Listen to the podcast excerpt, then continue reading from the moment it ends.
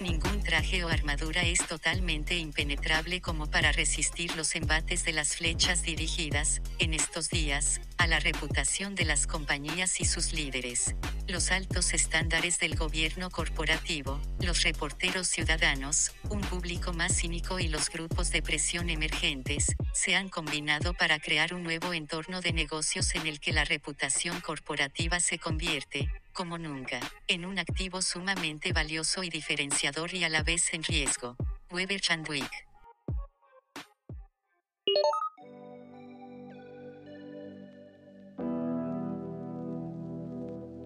thank you Hola, ¿cómo están? Yo soy Sandra Iñiguez. Bienvenidos al podcast de comunicación UPGDL. Este podcast tiene como objetivo analizar los retos de la comunicación en este 2021. Hoy tenemos con nosotros al maestro Rafael Santana Villegas. Él es licenciado en Ciencias y Técnicas de la Comunicación y máster en Gestión de Talento Humano. Es especialista en Antropología y Ética y Gestión Directiva y tiene un diplomado en Matrimonio y Familia. Actualmente cursa sus estudios doctorales en el programa de Comunicación Social del CEU San Pablo en Madrid.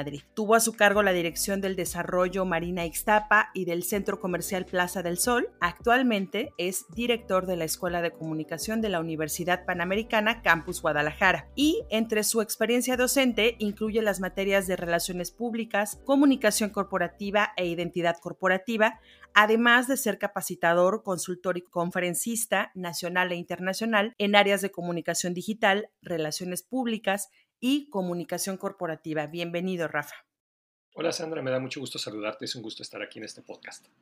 Muchas gracias a ti. Bueno, pues el tema de hoy es sin duda la reputación corporativa. Tiene que ver con esta percepción positiva o negativa de cualquier organización que puede tener ante sus públicos de interés. Pero con toda esta experiencia que tú tienes, Rafa, con todas las cosas que has visto y en este 2021 ya, ¿cómo defines la reputación corporativa? Fíjate que iniciaste tu pregunta de manera muy interesante porque hablaste de una palabra clave que es percepción, ¿no? Que es básicamente cómo eh, nosotros entendíamos precisamente, cómo, cómo visualizábamos este tema de la reputación. Si bien es cierto que se trata de una percepción, al final de cuentas, hoy en día se está buscando que esa no sea simplemente una percepción, sino que se base en resultados tangibles. Es muy interesante porque el concepto de la reputación ha ido pasando de manejarse como un mero activo intangible a un activo intangible que tiene resultados tangibles y que es precisamente como podríamos definirlo, es decir, todo esto de valor que ha estado entregando, que han estado entregando entregando las empresas o las organizaciones a lo largo del tiempo. No solamente percepciones, porque pues bueno, yo puedo, como varias empresas lo han hecho, ¿no? Estar trabajando en procesos y en productos y en servicios que aparentemente son muy buenos, pero que tienen situaciones internas que han dañado su reputación a través de fraudes corporativos y demás. Por eso el tema de la percepción ya no solamente es el que, el que juega, sino que estamos hablando de la entrega de resultados valiosos. ¿En dónde son esos resultados valiosos? Por ejemplo, en calidad para los trabajadores, calidad de, como empleadores, pues las empresas, calidad en sus productos, todo lo que es el apoyo a la comunidad, su tema de gobierno corporativo, sus este, programas de ética, sus programas de apoyo a sustentabilidad, a la responsabilidad social corporativa. En general, todo esto, pues durante el tiempo, ¿no? ¿no? se puede hablar de una situación específica, de una cantidad de tiempo concreta, sino que pues, a lo largo de todo lo que ha sido su historia. Entonces, hablaríamos de eso, de resultados tangibles, ya no solamente de percepción, que obviamente tiene mucho que ver, pero ya no podemos quedarnos solamente con ese concepto, sino que tenemos que verlo reflejado en resultados tangibles. Y lo que mencionabas también en uno de tus ensayos, que esta percepción no puede ser inmediata, ¿no? Para aclarar un poco más lo que acabas de comentar, que se va creando a través de los años. Totalmente. E incluso no, solo no es inmediata, porque, por ejemplo, ahí, ahí es donde entra un poco otro concepto muy relacionado y que también genera algunas dudas, que es el de la imagen. Si ustedes, por ejemplo, van a un, vamos pensando un restaurante, ¿no? Ustedes entran por primera vez a un restaurante, ustedes se crean una imagen inmediata de lo que es ese restaurante en cuanto a que si está bonito, si no está bonito, si el servicio, las amenidades que tiene, en fin. Sin embargo, para generar una buena reputación, pues se necesitan varias idas a ese restaurante, varias eh, entregas de valor, varias experiencias positivas, como para poder decir que tenemos una buena experiencia. Entonces, es precisamente el tiempo lo que nos lleva a generar una buena reputación sumada a resultados de valor. Sin embargo, también tenemos que hacer la aclaración de que, bueno, no necesariamente necesito ser yo lo que se llama un stakeholder directo o un usuario directo o un público de interés directo, porque yo, por ejemplo, podría decir que hay empresas que tienen muy buena reputación. A lo mejor, por ejemplo, una persona que no es usuaria tradicional de Apple, pues bueno, tampoco puede negar que Apple tenga una buena reputación como empresa. Entonces, es entregar resultados de valor tanto a las personas que son sus públicos directos como en general pues a la comunidad a partir de otras cuestiones. Con el paso de los años también, Rafa, se fue dando este término todo esto sumado es economía de la reputación. ¿Cómo funciona? El término economía de la reputación nace por ahí de, 2012, 2013 más o menos, en donde la gente, los estudiosos de la reputación principalmente de la comunicación corporativa, se dieron cuenta de que cada vez son más las eh, personas, o lo que conocemos como stakeholders o públicos de interés, que deciden adquirir productos o trabajar en empresas o invertir en organizaciones, cualquier situación que tenga que ver una relación directa con estas empresas basadas precisamente en la reputación. Es decir, yo no voy a querer trabajar en una empresa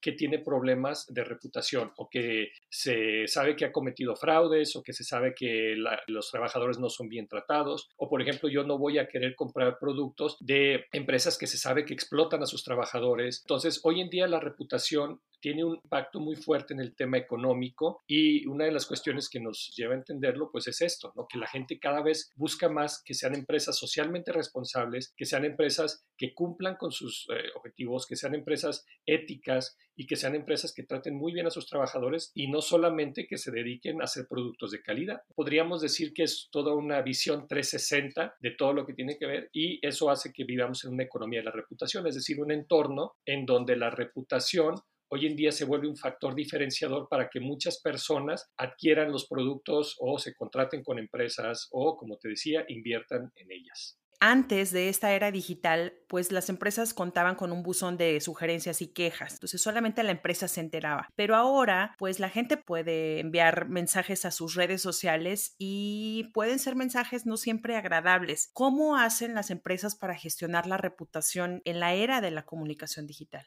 Fíjate que esta parte también es muy, o es clave, es, es, estratégica para las empresas, porque como tú bien lo mencionas, hubo una época en que realmente no había comunicación, sino que más bien información, le llamábamos la, la era de la comunicación 1.0, ¿no? Es decir, las empresas mandaban, tú veías cualquier producto contenido, ¿no? Llámese un programa de televisión, llámese una noticia, los medios eran los tradicionales, radio, televisión, cine, prensa, no había nada más. Posteriormente, a partir sobre todo de la aparición del Internet, ya empezó a haber algún tema de más comentarios, ya pedían opiniones, pero tampoco se generaba un diálogo como lo que tenemos hoy que estamos ya en la parte que se conoce como comunicación 3.0, en donde ya tiene lugar un sistema que se le conoce como la escucha organizacional o el social listening, ¿no? Entonces, existen diferentes tipos de herramientas que nos permiten precisamente entender palabras clave que nos pueden llevar a, no digo monitorear, pero estar atentos a lo que se está pasando en nuestras redes sociales, a quejas que están habiendo, porque muchas veces las empresas piensan que todo es miel sobre hojuelas, ¿no? Cuando en realidad a lo mejor puede haber un problema, puede haber alguna situación que esté generando molestia. Entonces, a partir de todas estas herramientas de social listening, las empresas deben de estar al pendiente de cualquier situación que pueda ser positiva o negativa, porque precisamente evitar una crisis de reputación depende de qué tan rápido podamos atajar un problema. Hoy en día, pues sobre todo en, ambientes tan extraños como los que estamos viviendo actualmente, en, en entornos económicos altamente complejos, hoy de muchísima fragilidad, en donde las empresas, pues bueno, todos los días amanecen viendo si sobrevivirán o no sobrevivirán, y digo, no quiero sonar fatal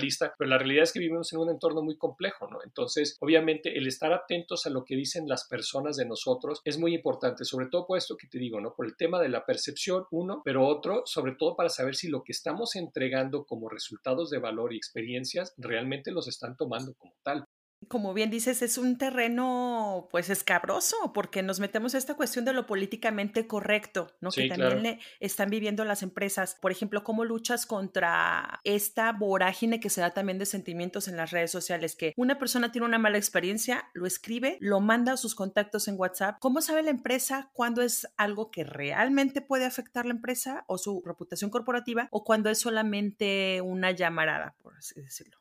Lo que nosotros tenemos que estar totalmente seguros es en nuestros procesos. Todo lo que sea, llámese procesos de producción, llámese procesos de servicios, llámese, o sea, estar atentos a cualquier situación que pueda pasar. Entonces, por ejemplo, sabemos que hay procesos que a lo mejor la empresa puede decir, es que esto definitivamente no puede fallar. Hoy en día en las redes sociales es un hecho de que mucha gente opina por opinar o se enoja por enojar, o sea, descarga en las redes sociales toda esta parte. Vaya quien vaya, llámense políticos, llámense empresas, etc. Es muy importante para las empresas conocer perfectamente sus procesos, conocer sus procesos tanto de producción como sus procesos de atención a clientes, como procesos que impliquen que los haga públicos, ¿no? Sobre todo para saber si efectivamente pudo haber habido algún error que nos dé pie a tener que generar una solución. Nadie está exento de errores, todos nos podemos equivocar como empresas. Eso es una situación. Ha habido empresas que de repente se, se han encontrado en crisis muy fuerte. El éxito tiene que ver con cómo salimos adelante. Y para eso hay una serie de cuestiones que tienen que ver con cómo manejamos, qué tan empáticos somos, qué tan sensibles somos ante la situación.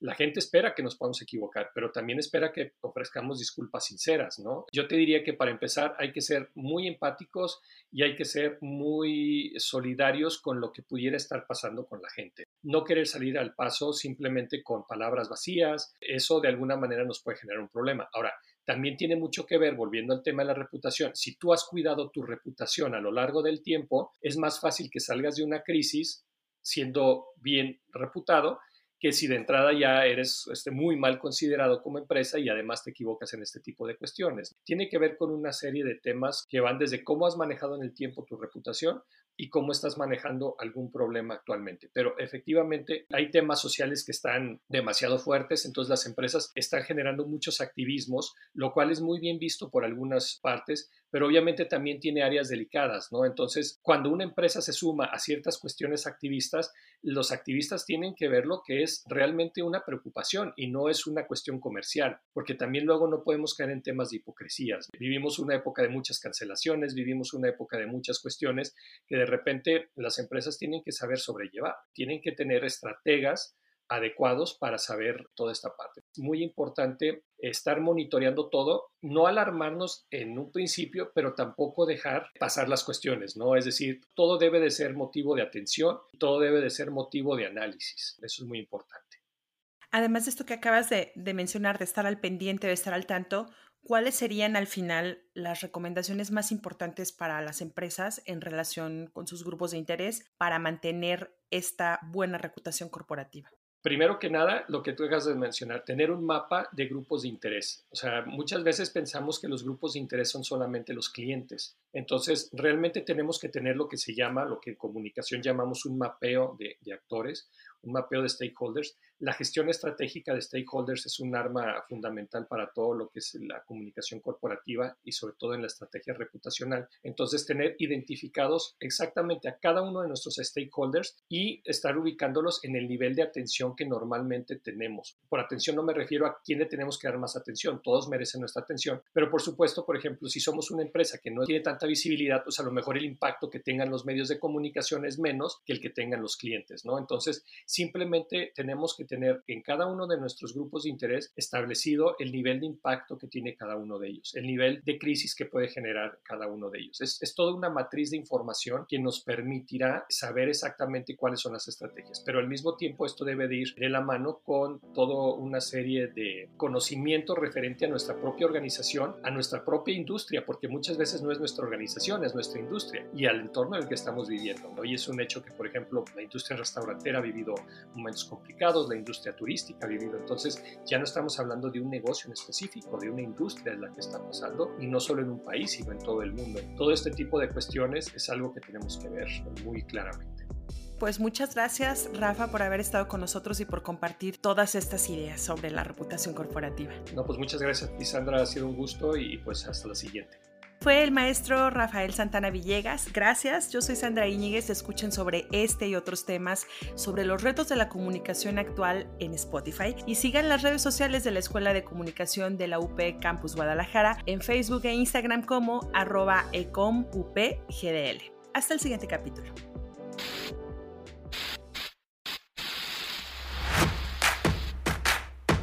Comunicación. ECOM.